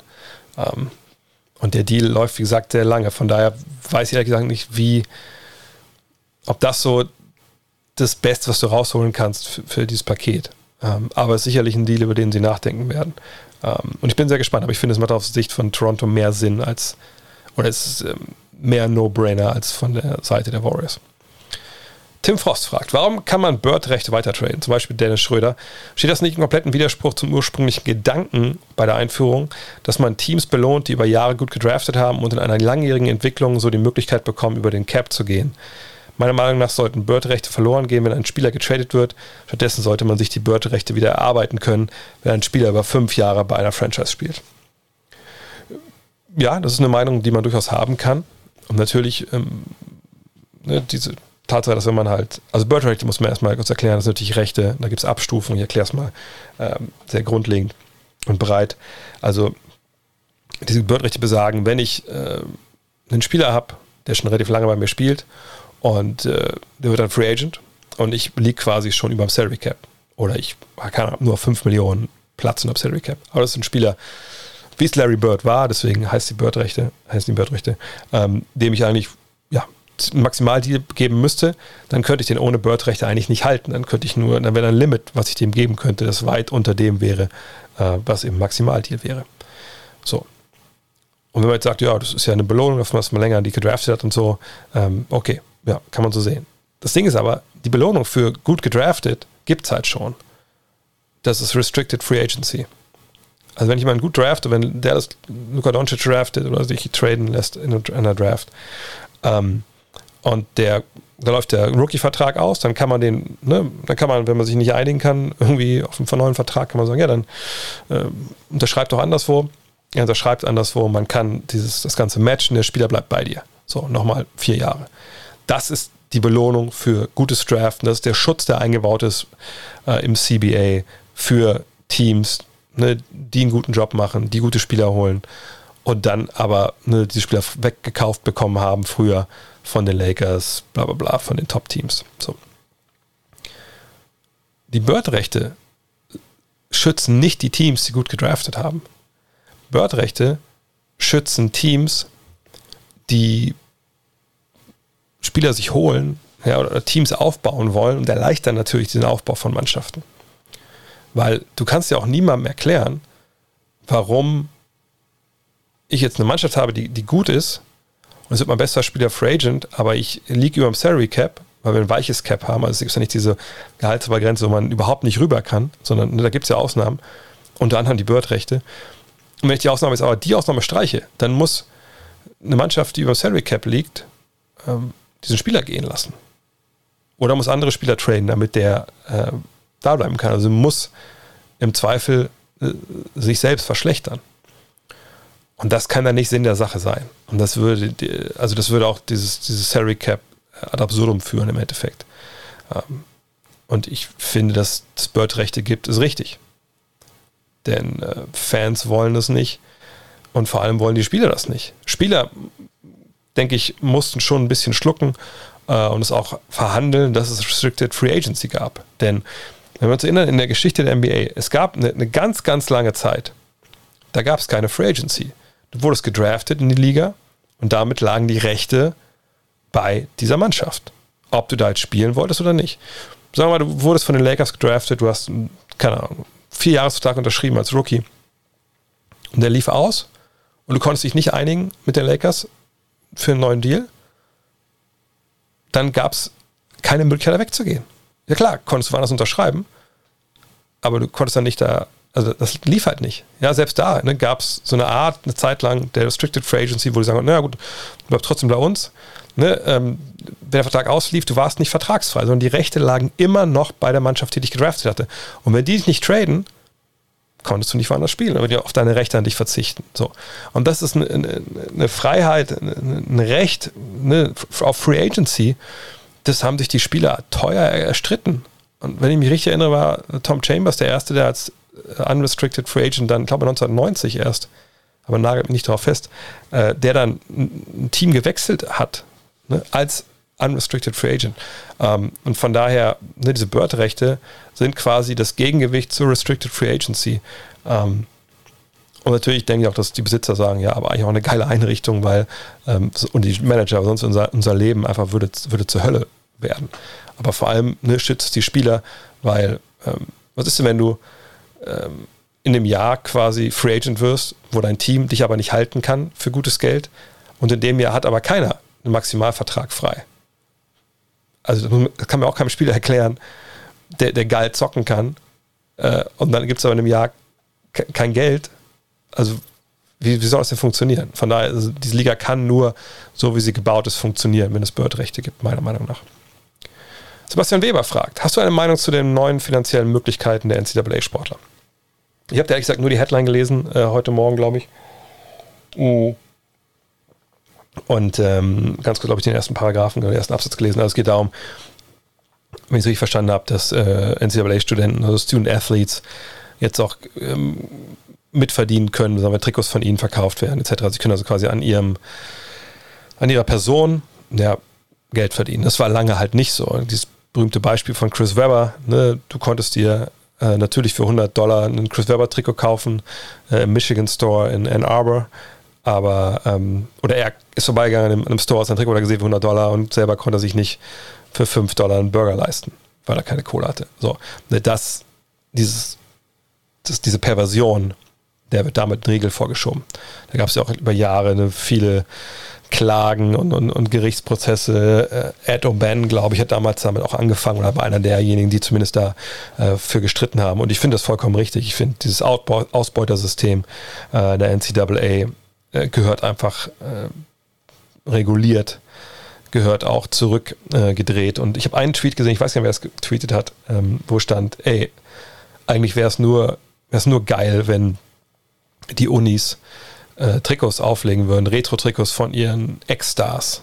Das Beispiel war Joe Forte äh, von, den, von, den, von UNC, also von North Carolina, wo man gesagt hat, okay, und jetzt, und dann kann man im Nachhinein den Jungs, auch die, die vielleicht dann, ne, vielleicht keine Profis geworden sind, etc., kann man damit nochmal nachträglich was Gutes tun. Das finde ich eigentlich eine total geile Idee. Also da, glaube ich, äh, würde es eine Menge Leute geben, die nochmal ein paar Jerseys von, Gott, keine Ahnung, fällt mir jetzt gerade was ein, äh, von Mark Macon oder so äh, kaufen würden. Einfach so von, oder von den Bands, die auch sich die Top-NBA-Karriere hatten. Ähm, aber ich finde es richtig. Die NCAA, muss man einfach sagen, ist ein Scheißhaufen, die ähm, Milliardengeschäft baut auf den Rücken von, von, von jungen Menschen, die, sie, die sich ihren Traum erfüllen wollen, entweder als Profi-Basketballer oder eben über ne, das Stipendium, äh, Bildung äh, zu erlangen und danach besseres Leben zu haben als vorher. Aber natürlich hat dieses Stipendium einen gewissen Gegenwert, keine Frage, aber es steht in keiner Relation zu dem, was ähm, die Sportler für diese Unis leisten, was sie da an Geld reinspielen, an Prestige auch. Und sicherlich kann nicht jeder davon partizipieren. Der, der 13. Mann äh, in einem College-Team wird sicherlich keine Trikots verkaufen. Aber äh, das ist ein erster Schritt zumindest in die richtige Richtung. Sebastian Buch fragt, der Kader vom Team USA für Olympia 2021 liest sich meiner Meinung nach deutlich besser als noch bei der WM 2019. Welchen Einfluss, Nachwirkung hat das 92er Dream Team noch heute auf die Teilnahme der Superstars nach so einer langen Saison? Ich denke ehrlich gesagt gar keinen. Ähm, das ist natürlich, äh, das sind die Jungs, die da jetzt spielen. Das ist wirklich natürlich ein Who's Who. Ich hätte auch nicht gedacht, dass das so ähm, so wird, also dass wirklich so krass ähm, die Stars dabei sind, weil ich dachte, dass wirklich mehr sich so ein bisschen ausruhen, vielleicht nochmal, weil es ja auch dann auch relativ bald wieder losgeht. Aber ähm, der Olympia-Kader, falls ihr noch nicht mitbekommen habt, alphabetische Reihenfolge, Bema Bayo, Bradley Beal, Devin Booker, Kevin Durant, Jeremy Grant, Draymond Green, Drew Holiday, Zach Levine, Damon Lillard, Kevin Love, Chris Middleton, Jason Tatum, das ist schon eine geile Truppe. Da weiß man gar nicht jetzt, wen man auf die Bank setzt. Also das, das ist schon echt, das ist gut. Guter, gutes Zeug. Und auch gerade so äh, mit Booker und Holiday natürlich auch zwei Jungs, die gerade noch spielen und Middleton natürlich auch. Also von daher Respekt für die, dass sie da Vollgas geben wollen und danach quasi direkt die neue Saison starten. Aber ich äh, kann mir ehrlich gesagt jetzt nicht vorstellen, dass viele von denen, äh, als sie sich entschieden haben, da jetzt mitzuspielen, sagen, ja Mann, ey, das mache ich, weil ich 92 Charles Barkley gegen Angola gesehen habe. Ähm, das, das, das, das kann ich mir einfach nicht vorstellen. Also ähm, das ist einfach eine, eine Entscheidung, die jetzt jeder für sich trifft. Ne? Wie geht es denen damit, sage ich mal? Ne? Wie, ähm, wie fit sind sie gerade? Ne? Und da ist, denke ich, halt relativ wenig damit zu tun, was da vor 20 Jahren war. Also viele von denen werden sich vielleicht noch daran erinnern, sicherlich auch. So jung sind sie auch nicht. Aber das, was man sagen kann, natürlich, dass das Stream-Team der, der, Beginn war, äh, auch noch für diese internationale Vermarktung natürlich der, der Superstars, die es vorher in, in Einzelfällen auch gab. Aber so konnte man natürlich auf, auf einer Basketballbühne auch ne, die eigene Marke pushen etc. Äh, und es hat nochmal so ein Wir-Gefühl, glaube ich, auch gegeben, dann früh. Ähm, dem, dem Team USA, obwohl es ja auch noch ein paar magere Jahre gab, wo genau dieses Wir-Gefühl eben nicht da war. Und dann hat Jerry Colangelo damals ja mit, mit Mike Krzyzewski das Ganze reformiert, auch, ne, dass man auch gesagt hat, okay, beispielsweise jetzt wie Kevin Love ist dabei, wenn er will, weil er einfach schon früher mit dabei war und sich geopfert hat dafür. Ne. Und das ist einfach, das ist gut. Und das wird eine super starke Mannschaft sein. Wie gesagt, wenn die verlieren, wäre das eine absolut, absolute Überraschung. Ähm, aber 92 hat er, glaube ich, wenig mit zu tun. Stefan fragt, das CBB-Team, also die deutsche Nationalmannschaft, mogelt sich zu zwei Siegen gegen Mexiko und Russland. Offensiv ist das teilweise schwere Kost. Einige Spieler, zum Beispiel Mauro und Danilo Bartel, die in ihren Teams starke Leistungen zeigen, sind total von der Rolle. An welchen Stellschrauben muss Bundestrainer Henrik Rödel nun drehen? Ja, die beiden Spiele waren wirklich ähm, keine Basketballfeste. Ich glaube, das ähm, muss man so festhalten. Das war aber auch sicherlich nicht zu erwarten. Ähm, falls ihr mitbekommen habt, wie die Vorbereitungen liefen, hat im Supercup gut gespielt, ne, hat, hat den auch gewonnen. Aber das Spiel gegen Tunesien zum Beispiel war ja quasi auch so eine B-Mannschaft. Ähm, die Berliner waren da noch nicht dabei, ne, wenn ich mich richtig erinnere. Die, kam erst, die wollten, sollten, genau, sollten erst in Heidelberg mitspielen gegen Senegal, gegen den Senegal. Ähm, ja, aber beim Senegal gab es dann mehrere positive PCR-Tests, also das Spiel auch abgesagt worden. Dennis Schröder sollte bei Heidelberg dabei sein. Da hat man sich nicht einigen können und Versicherungssumme oder man hat nicht einigen können, wer die bezahlt oder wie hoch das denn sein müsste. So, und das ist natürlich eine Vorbereitung, die von vorne bis hinten chaotisch war und ähm, immer wieder gestört wurde. Natürlich auch durch den Fall Yoshiko Saibu. Ne, da mussten sich ja Spieler auch zu äußern. Das ist sicherlich auch intern ein Thema gewesen. Und ich finde, das sieht man halt auch jetzt, ne, dass das eine Mannschaft ist, die eben nicht aus einem Guss spielen kann, weil die jetzt, was haben sie, eine Handvoll Spiele gemacht haben, ne, neben denen in Hamburg, daneben auch ne, so intra, also interne Squad, äh, Scrimmages und so. Das ist ein Team, wo natürlich die Präsenz von Dennis Schröder mit seinem Speed äh, fehlt Ne, du hast nicht diesen einen überragenden 1 gegen 1 Spieler, der da jeden schlagen kann auf der 1 oder aus dem Pick and Roll nicht immer in die Zone kommt. In der Fieber, der, der ist einfach nicht da. So, und äh, Mexiko war eine Mannschaft, da hat man gemerkt, die waren ausgebufft, äh, die waren eingespielt, die haben mit Cruz hieß er, glaube ich, da jemanden gehabt, der hat echt einen Sahnetag erwischt. Und Deutschland war defensiv in der ersten Halbzeit auch wirklich nicht auf Niveau. Das muss man auch ganz klar sagen. Da fehlt es an, äh, an, an der, ja, die Abstände waren zu groß. Ne? Das war irgendwie alles so, ich weiß nicht, vielleicht war auch der Druck relativ hoch, keine Ahnung. Jedenfalls wirkten sie nicht befreit, sie wirkten nicht so aggressiv, wie sie sein mussten, sein hätten müssen. Das war in der zweiten Halbzeit dann besser, vor allem im vierten Viertel, das war auch gegen Russland im vierten Viertel viel besser. Ähm, und ich, das ist für mich eine Mannschaft momentan, die deutsche Nationalmannschaft, auf der Suche nach ihrer Identität, ähm, vor allem am offensiven Ende. Das waren dann oft so Einzelleistungen. Ne, Moritz Wagner hat zuerst getragen, ähm, dann Vogtmann in der zweiten Halbzeit die über weite Strecken. Und ich finde, Lowe und Bartel habe ich auch gehabt, dass sie ein bisschen verloren wirkten im Angriff, auch weil für sie nicht unbedingt gespielt wurde. Ähm, aber ich wüsste ehrlich gesagt gar nicht, an welchen Stellschrauben Henrik Rödel da jetzt drehen soll. Man spielt es gegen Kroatien morgen um 16 Uhr, ist es, glaube ich. Äh, Magenta Sport zeigt das ja live und gratis für alle. Das wird eine Mammutaufgabe. Also da hat natürlich auch Kroatien gegen äh, Tunesien sich da super schwer getan. Glaube mit 5 nur gewonnen, aber die haben natürlich Bojan Bogdanovic dabei, ähm, sie haben äh, Hesonja dabei. Das wird nicht leicht. Das sind sie auch Ausländer, die Deutschen. Die Halle, denke ich, wird voll sein und entsprechend auch ne, die Stimmung natürlich. Ähm, andererseits vielleicht besser, als wenn man vor leerer, leerer, leerer Halle spielt, wie es in den ersten beiden Partien war. Ähm, ich habe keine Ahnung, exakt, was sie, woran sie drehen können. Ich glaube, du musst einfach mit hundertprozentiger Intensität reingehen gegen Kroatien und dann einfach hoffen, dass du einen guten Tag erwischt vielleicht mehr über Joe Vogtmann gehen ähm, als, als, als Passgeber oben. Aber wie gesagt, das ist bei der Vorbereitung, es, es wäre ein kleines Maßbewohner, wenn man ins Finale kommt gegen Brasilien, denke ich immer aus, dass die das gewinnen. Ähm, und dann sich zu qualifizieren, wäre wär nochmal ein größeres Wunder, wenn ich ehrlich bin. David Ratajczak fragt, Schröder sitzt, Dennis Schröder bei der Olympia-Qualifikation in Split mit auf der Tribüne. Entlastet das die Sichtweise, dass Schröder daran schuld sein könnte, dass er aus den Versicherungsgründen nicht mitspielen kann? Ähm, jein. Also ich finde es ein sehr, sehr starkes Zeichen, dass, dass Dennis Schröder dabei ist. Hat seine Familie dabei, seine Kumpels, die haben sie einen Splitter, glaube ich, wenn man das auf Instagram sieht, ein, ein Haus genommen und äh, ja, machen so ein bisschen Urlaub auch nebenbei. Ist ja auch weil da gibt es ja auch schlechtere Orte als Split. Äh, von daher mit der Familie da perfekt. Und ist aber auch in der Halle und feuert das Team an. Das finde ich einfach ein starkes Zeichen. Hätte auch irgendwie in die Karibik fliegen können und sagen können, nö, dann geht mir das alles nichts mehr an. Ähm, auf der anderen Seite entlastet das natürlich niemanden, also wenn man eine Schuld vergeben will, weil wir einfach nicht wissen, worum es geht. Also, dass Dennis Schröder Bock hat auf die Nationalmannschaft, ich glaube, das kann ja niemand in Abrede stellen. Sonst wäre er in L.A. geblieben oder sonst wo. Wie gesagt, Karibik ist auch schön um die Jahreszeit. Er ist nach Heidelberg gekommen, hat sich hingesetzt, viel zu spät. Ne, ich habe keine Ahnung, warum das so spät passiert ist erst.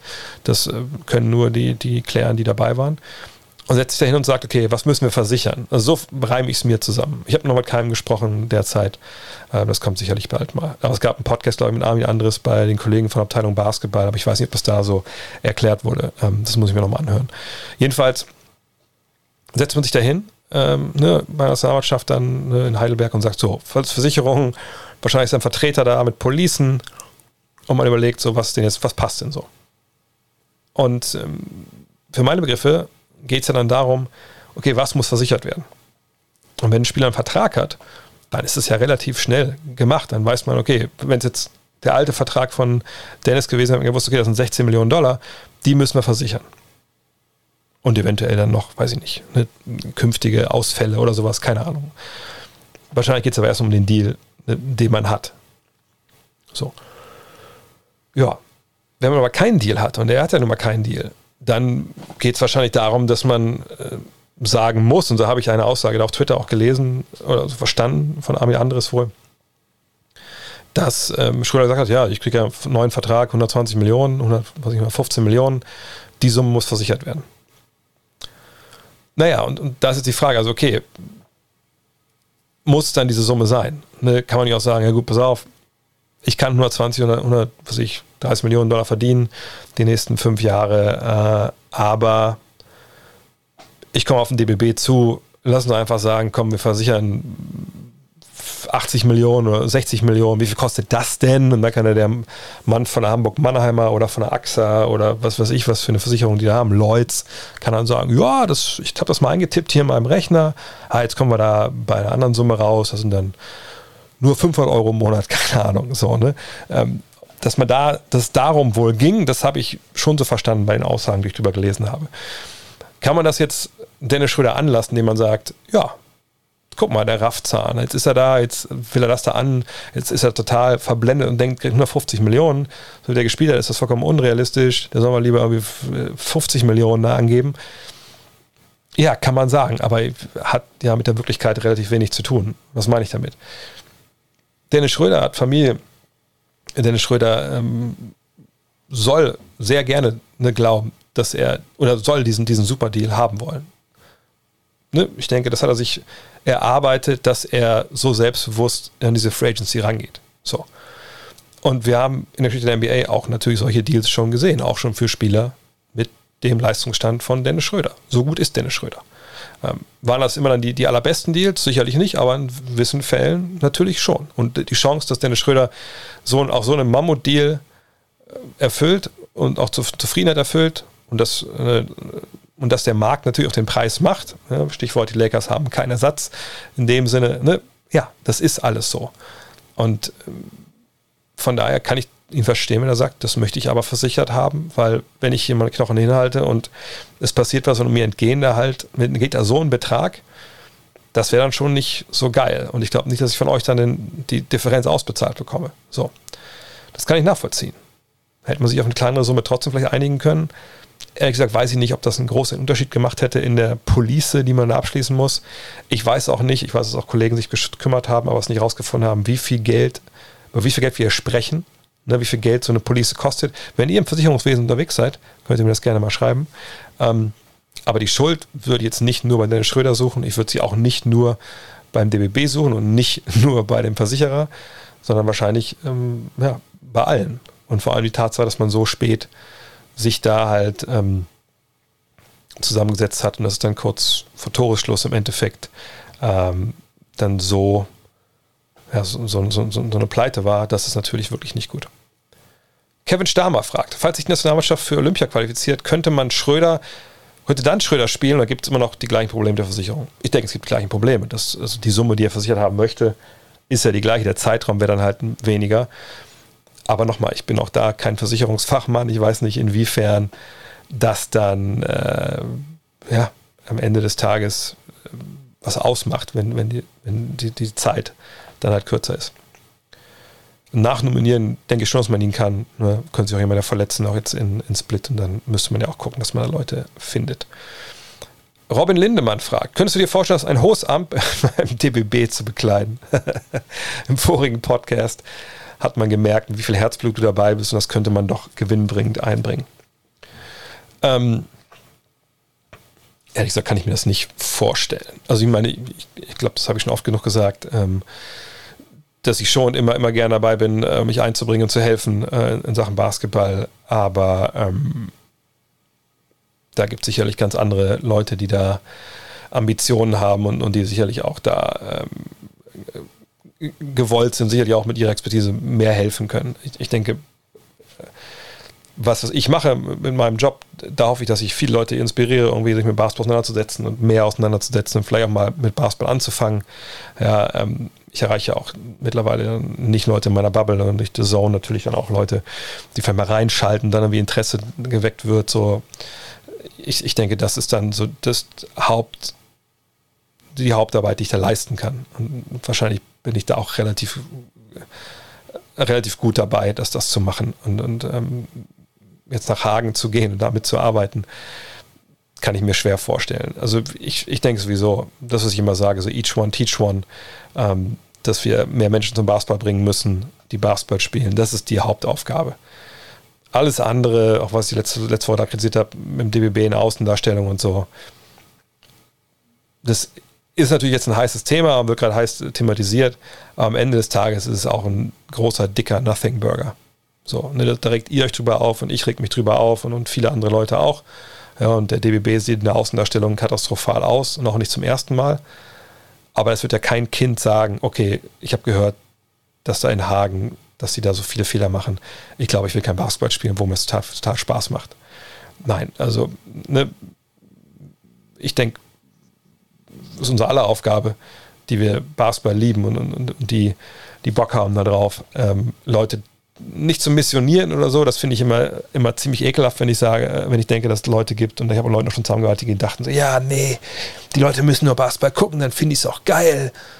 Nee, das denke ich nicht, aber ähm, Kids zu zeigen, ne, ey, ne, guck mal hier, da kannst du den Ball reinwerfen, vielleicht macht dir das Spaß, äh, sie anzuleiten, ähm, das ist so der Weg.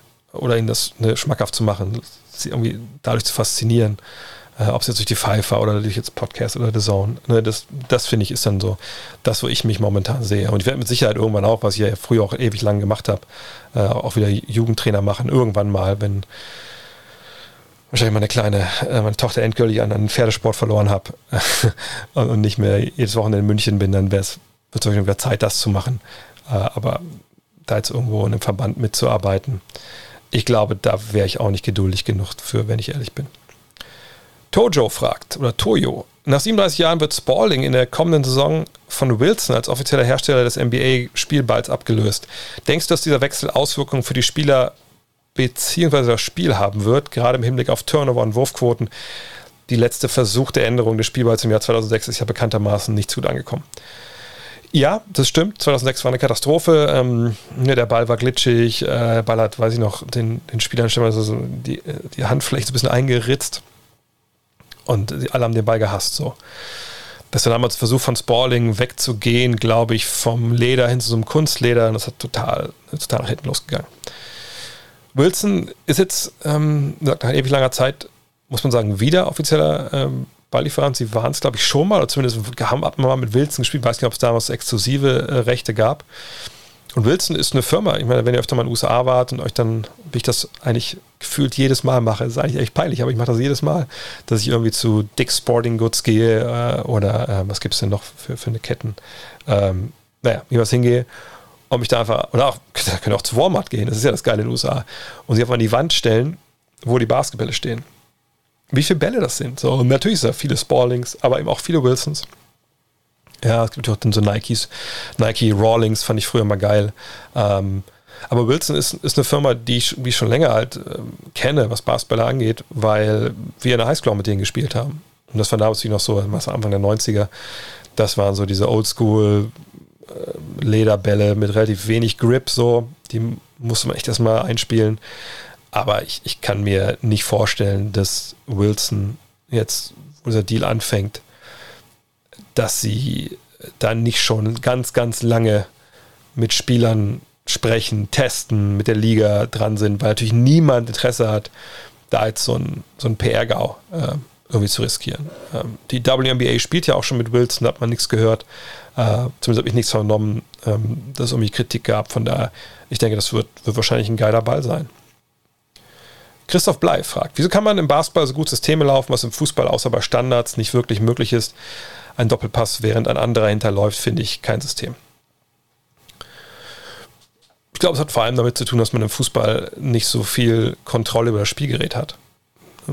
Habe ich auch schon ein paar Mal ich, an der Stelle hier ähm, thematisiert. Wenn ich einen Ball in der Hand habe und ich habe das halbwegs mal trainiert, dann macht der, was ich will. Sondern wenn ich den Ball aber hinpassen will, dann passe ich den dahin. Egal ob als Lob oder schnell Boden passt. Das ist dann schon machbar. Man hat eine ganz andere Präzision als äh, mit dem Fuß. Ähm, ich habe den Ball auch viel höher. Ne? Also ich kann den Ball von oben nach unten passen, von unten nach oben. Ähm, auf gleicher Höhe. Im Fußball kommt der Ball ja in der Regel von unten. Also klar kann ich mir einen Kurs hoch nehmen und dann einen Pass spielen, aber wer, wer macht das? Da habe ich ja noch weniger Kontrolle, noch weniger Präzision. Ähm, das ist einer der Hauptgründe, dass du einfach viel präziser Leute anspielen kannst. Auch natürlich den Ball viel besser verarbeiten kannst. Sicherlich. Äh, Dennis Bergkamp hatte keiner Problem damit, äh, 30 Meter Pässe aus der Luft runterzunehmen und direkt weiterzulaufen. Äh, aber da gibt es auch Spieler, die das nicht so gut können. Ähm, von daher, ja, es ist im Fußball einfach alles ziemlich unge viel ungenauer. Ähm, und das würde ich so als Hauptgrund halt sehen. Ähm, ich glaube auch so die ganze Thematik mit Abseits kommt natürlich nochmal hinzu und ich wüsste auch ehrlich gesagt gar nicht, was man für Plays laufen sollte. Also so Blocks oder Pick and Roll oder so kannst du ja gar nicht großartig machen, aber ich glaube, der Hauptpunkt ist wirklich, ähm, Hauptpunkt ist wirklich die Präzision. Und wenn Leute zuhören, Leute zufälligerweise wie Tobi Escher oder Felgenralle, können die das gerne mal aus ihrer Warte beantworten. Oder ihr Skype die mal an, äh, Skype die an, wenn ihr nur habt, könnt ihr gerne anskypen. Oder ihr twittert die mal an und sagt, fragt die mal, was die dazu, was die dazu sagen. Letzte Frage für heute. Chris Shuttlesworth fragt, wie kam damals deine Zusammenarbeit mit The Zone zustande? Wie werden dort neue Mitarbeiter akquiriert? Über Bewerbung oder wird man eher angeworben? Puh, also ich war ja damals von Anfang an dabei. Ähm, ich weiß gar nicht mehr, ist jetzt schon fünf Jahre her. Oh Gott, oh Gott. Alles verschwommen letzten Jahre, wenn man ehrlich ist.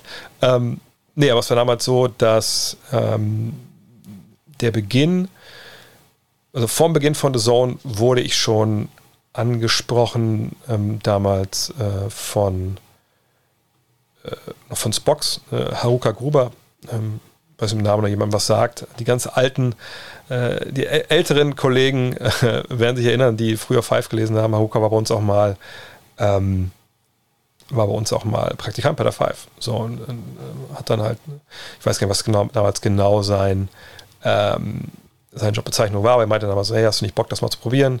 Weil damals gab es ja auf Spox.com diese Sonntagsspiele, die, die kommentiert wurden. Vielleicht erinnere ich euch dann damals ja Frank Busch mal eine Zeit lang gemacht. Und ich habe dann damals mit Alexander Schlüter, den ich witzigerweise kannte äh, von Sport 1 damals, die damals ja auch mal ein paar Sachen so mit Richtung Podcast so gemacht haben. Und ähm, da haben wir ja damals uns mal kennengelernt über eine Schalte, äh, als der VfL in der, in der Champions League war. Ähm, und wir da Champions League? Ne, Europa League, glaube ich, ne? Und, und wir da irgendwie da uns mal on air gequatscht haben ich dachte, hä, wieso, wieso kennt der, kennt der das Esplanade, die Disco in, äh, in, in Wolfsburg? Naja, jedenfalls war es so, ähm, dass der, dem, was man ja machst mit dem Alex, aber mein Probekommentar, ähm, so, und dann war auch schon klar, es gibt The Zone dann im Jahr darauf.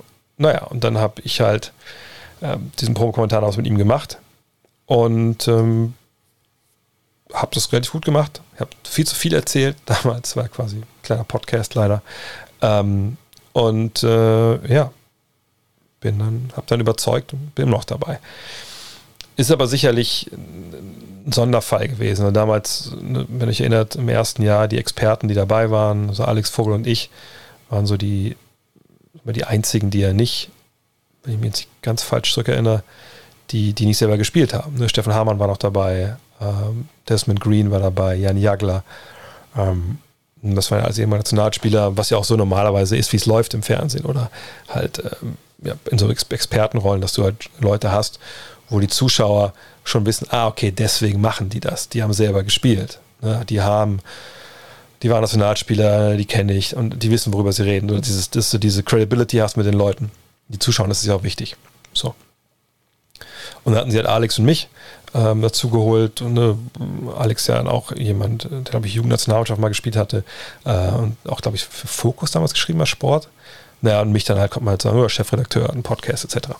So, ähm,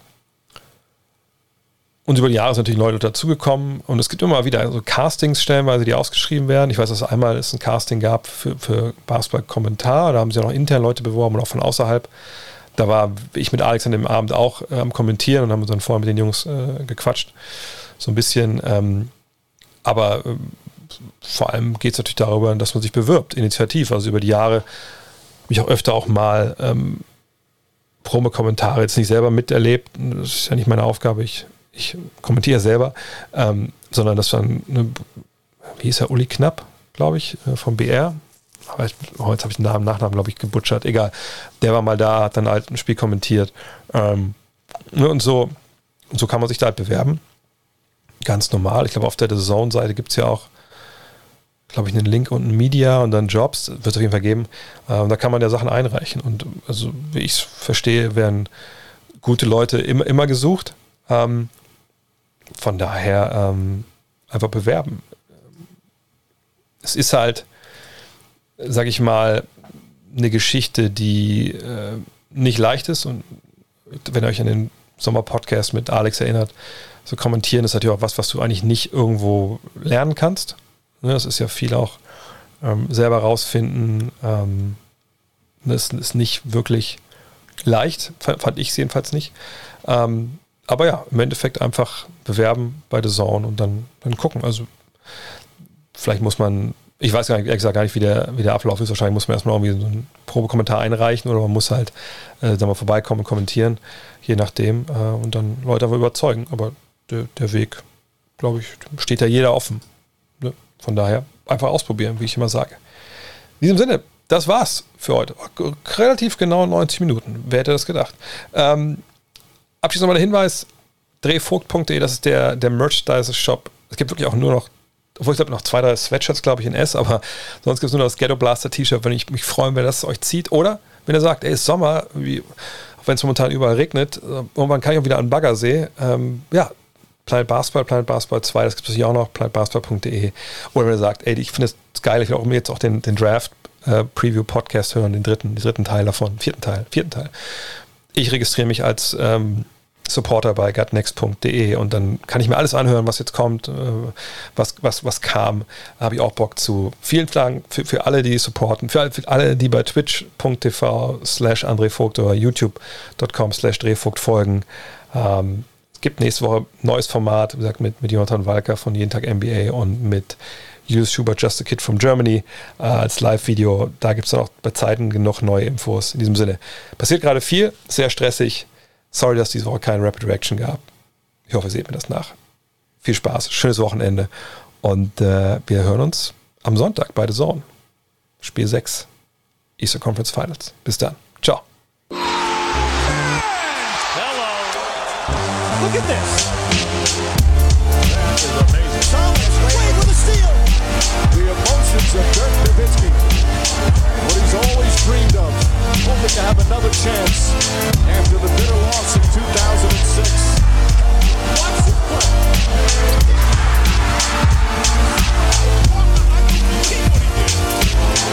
That is amazing.